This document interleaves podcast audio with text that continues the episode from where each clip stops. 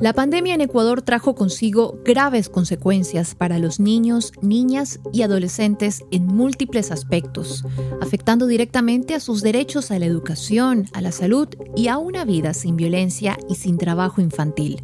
Un estudio de la organización World Vision titulado Diagnóstico sobre la situación de los derechos de las niñas, niños y adolescentes en el Ecuador antes y después de la declaratoria de emergencia por COVID-19 detectó que 31% de los hogares con niñas y niños menores de 5 años no pudieron acceder a vacunas infantiles debido al desabastecimiento de vacunas pentavalentes y otras vacunas como la de la polio, la fiebre amarilla y la influenza, en gran parte de los centros de salud que tiene el país. Por otro lado, el cierre de las escuelas también ha causado un gran impacto tanto en el abandono escolar como en la deficiencia de la educación virtual, si se estima que entre el 80% y 90% de hogares de los niveles más bajos y medio bajo acceden a la educación mediante un celular. El costo de la crisis se ve reflejado también en la cantidad de adolescentes que han ingresado en el mercado laboral. En 2020, alrededor de 420 mil niñas, niños y adolescentes se encontraban en situación de trabajo infantil y adolescente. Según el INEC, y se estima que el 71% de hogares con niñas, niños y adolescentes perdieron el empleo entre marzo y julio de 2020. Ecuador es además el país de Sudamérica con la tasa más alta de desnutrición crónica infantil. ¿Qué se puede hacer para combatir estos dolorosos indicadores? ¿Qué acciones debe considerar el gobierno y qué podemos hacer nosotros como ciudadanos?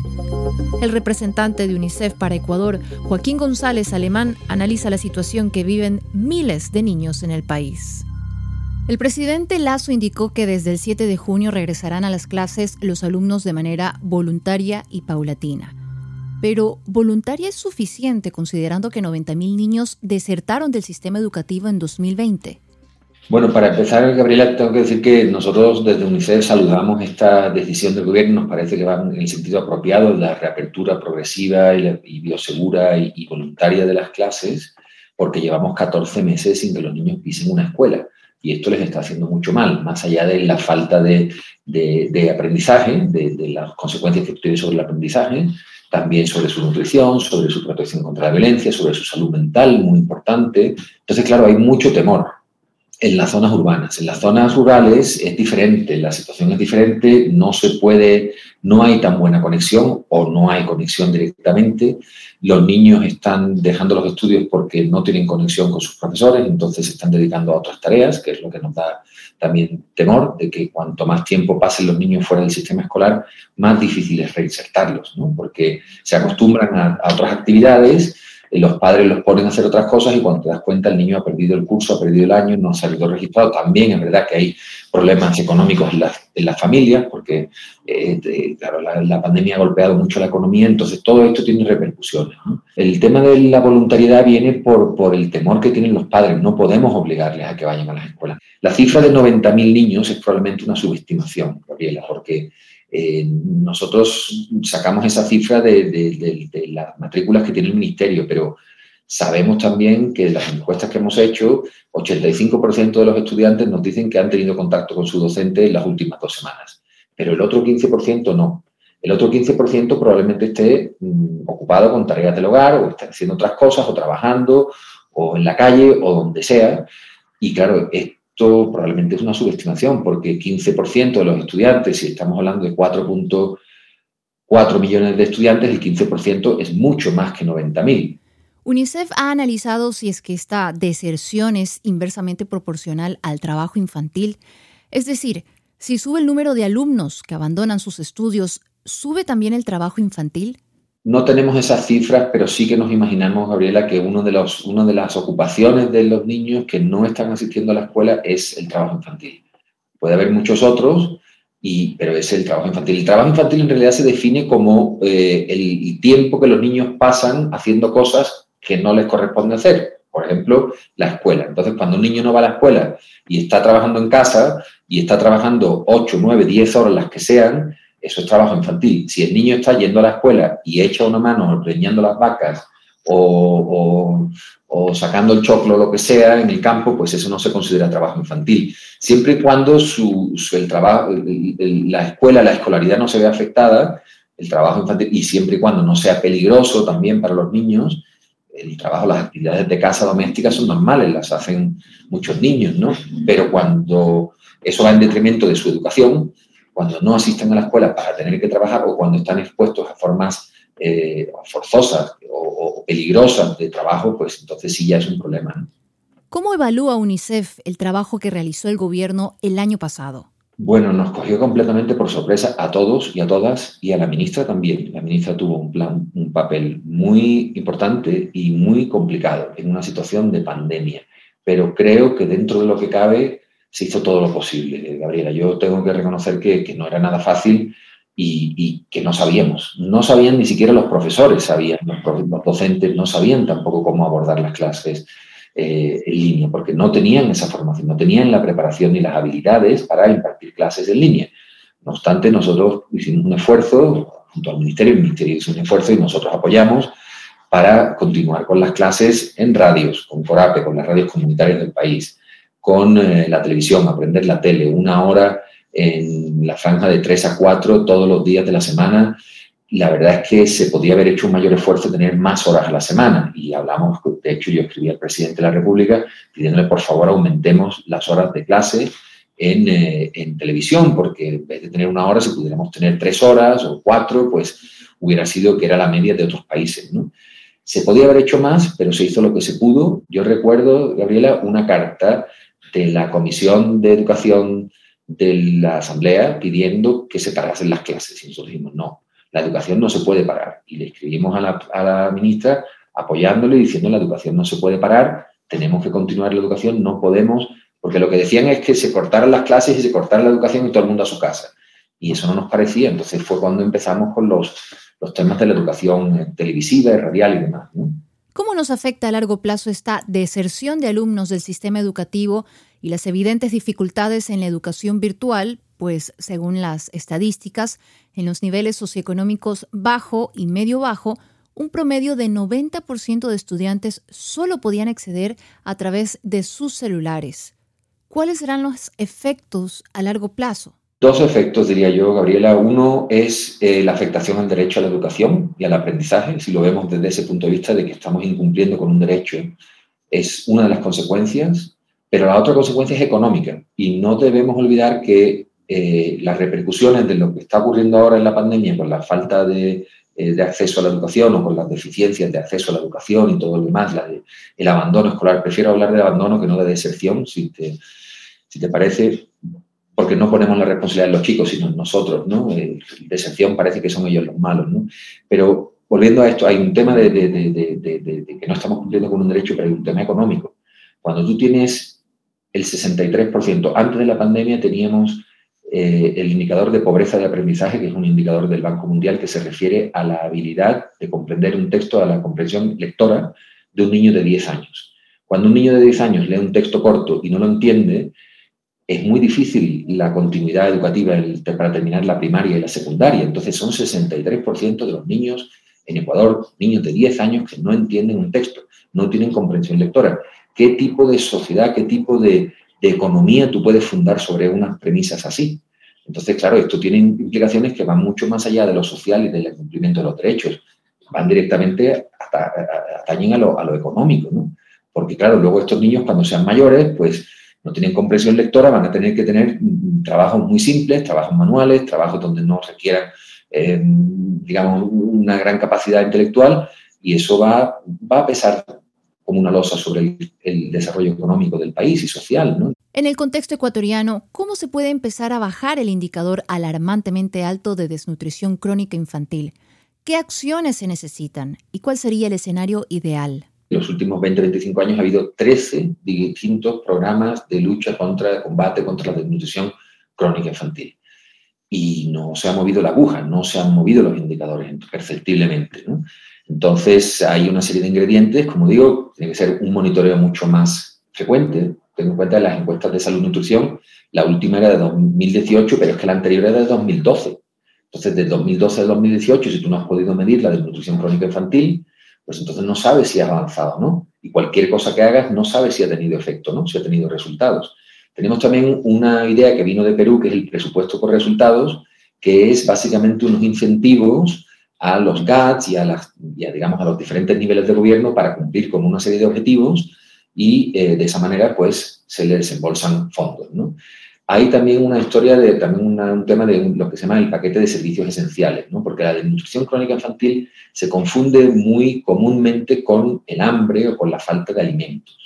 Y ese es solo uno de los factores, pero es multicausal. Entonces hablamos de los determinantes de la desnutrición crónica infantil. El agua, por ejemplo, el agua limpia es muy importante para combatir la desnutrición crónica infantil, porque si un niño tiene una enfermedad diarreica, al beber agua en mal estado, pues eso, lo que el niño haya podido ingerir, no lo va a asimilar. Entonces, una enfermedad diarreica tras otra lo que hace es que el niño no asimila los alimentos que, que, ingiere. ¿no?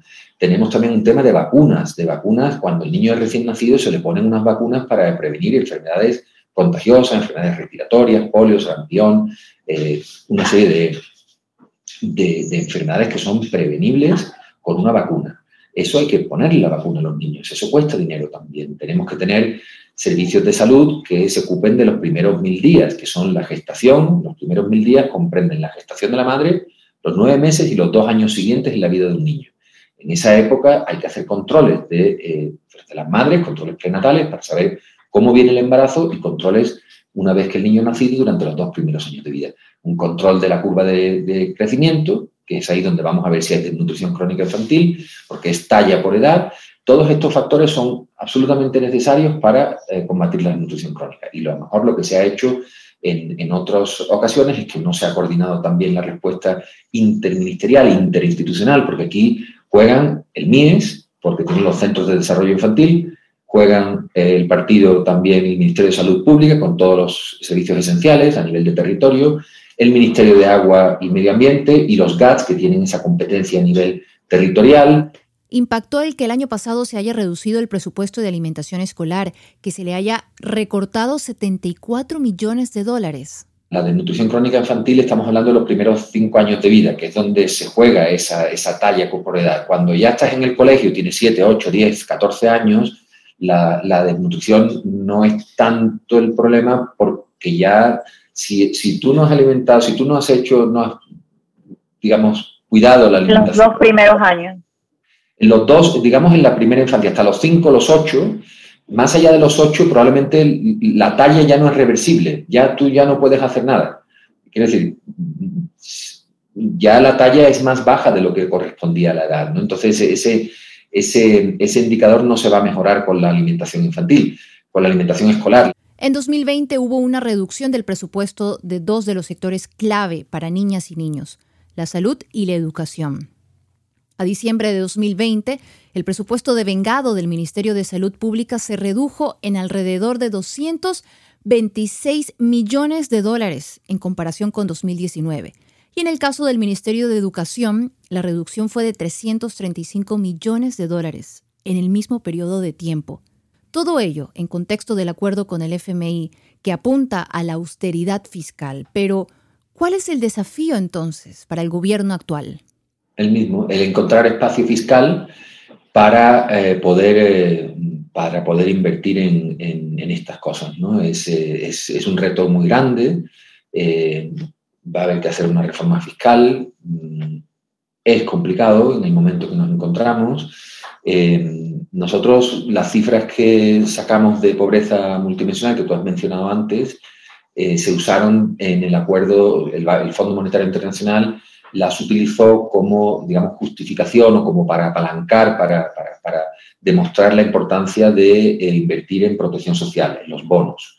Y la meta del acuerdo del fondo con Ecuador es que del 30 vamos a pasar al 80% de cobertura de estos bonos en, los dos quintiles más pobres, ¿no? lo cual está muy bien. Nosotros, eh, con los datos que sacamos, dijimos que eh, sobre todo la pobreza multidimensional afectaba más a los hogares con niños. Entonces, estos bonos van a servir para apoyar a las familias, pero no son suficientes, porque son bonos en, digamos, en plata, que está muy bien para que las familias las puedan gastar en lo que ellos necesiten Pero claro, nos faltaría la educación, nos faltaría invertir en salud, nos faltaría invertir en nutrición, nos faltaría invertir en protección contra la violencia.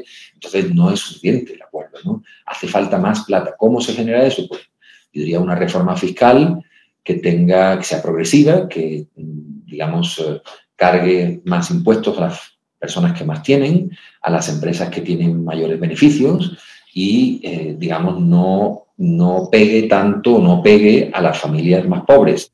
Para combatir la pobreza multidimensional que golpea a 3.1 millones de niños en Ecuador, UNICEF propone una estrategia de recuperación económica enfocada en estos hogares, invirtiendo el 2.4% del Producto Interno Bruto.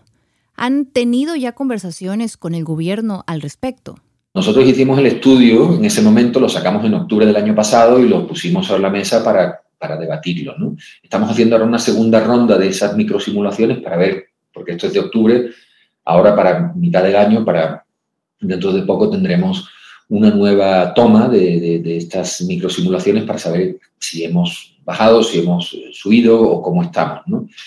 Eh, la propuesta tenemos que hacérsela al gobierno, tenemos que hacérsela al Ministerio de Finanzas y que acaba de, tomar posesión, entonces no hemos tenido tan poco tiempo, ¿no? Pero digamos que muchas veces nosotros tenemos, hacemos una abogacía mm, con las autoridades, una abogacía, digamos, eh, entre bambalinas, digamos una política, ¿no? Una, con, en los despachos de los diferentes ministerios y hacemos también una abogacía pública. ¿no? Entonces, este estos estudios los destinamos también a una abogacía pública para que la sociedad vea un poco por dónde van los temas que atañen a la niñez. Todos estos cambios que hemos mencionado durante la entrevista requieren acciones del gobierno. Pero Joaquín, ¿qué podemos hacer nosotros como ciudadanos?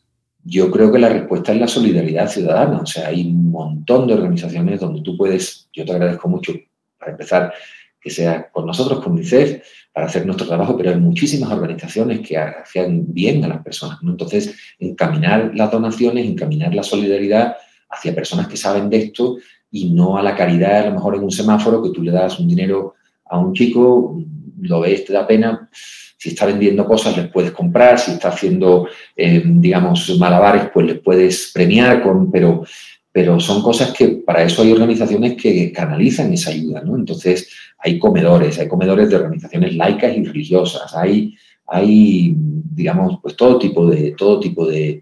Y luego, pues una responsabilidad también de pagar los impuestos, porque en teoría los impuestos de las empresas también tienen que ir hacia ahí. La responsabilidad social corporativa, la primera sería esos impuestos como corresponde para que el Estado pueda con esa plata, eh, conforme al contrato social, poder atender las necesidades de la población.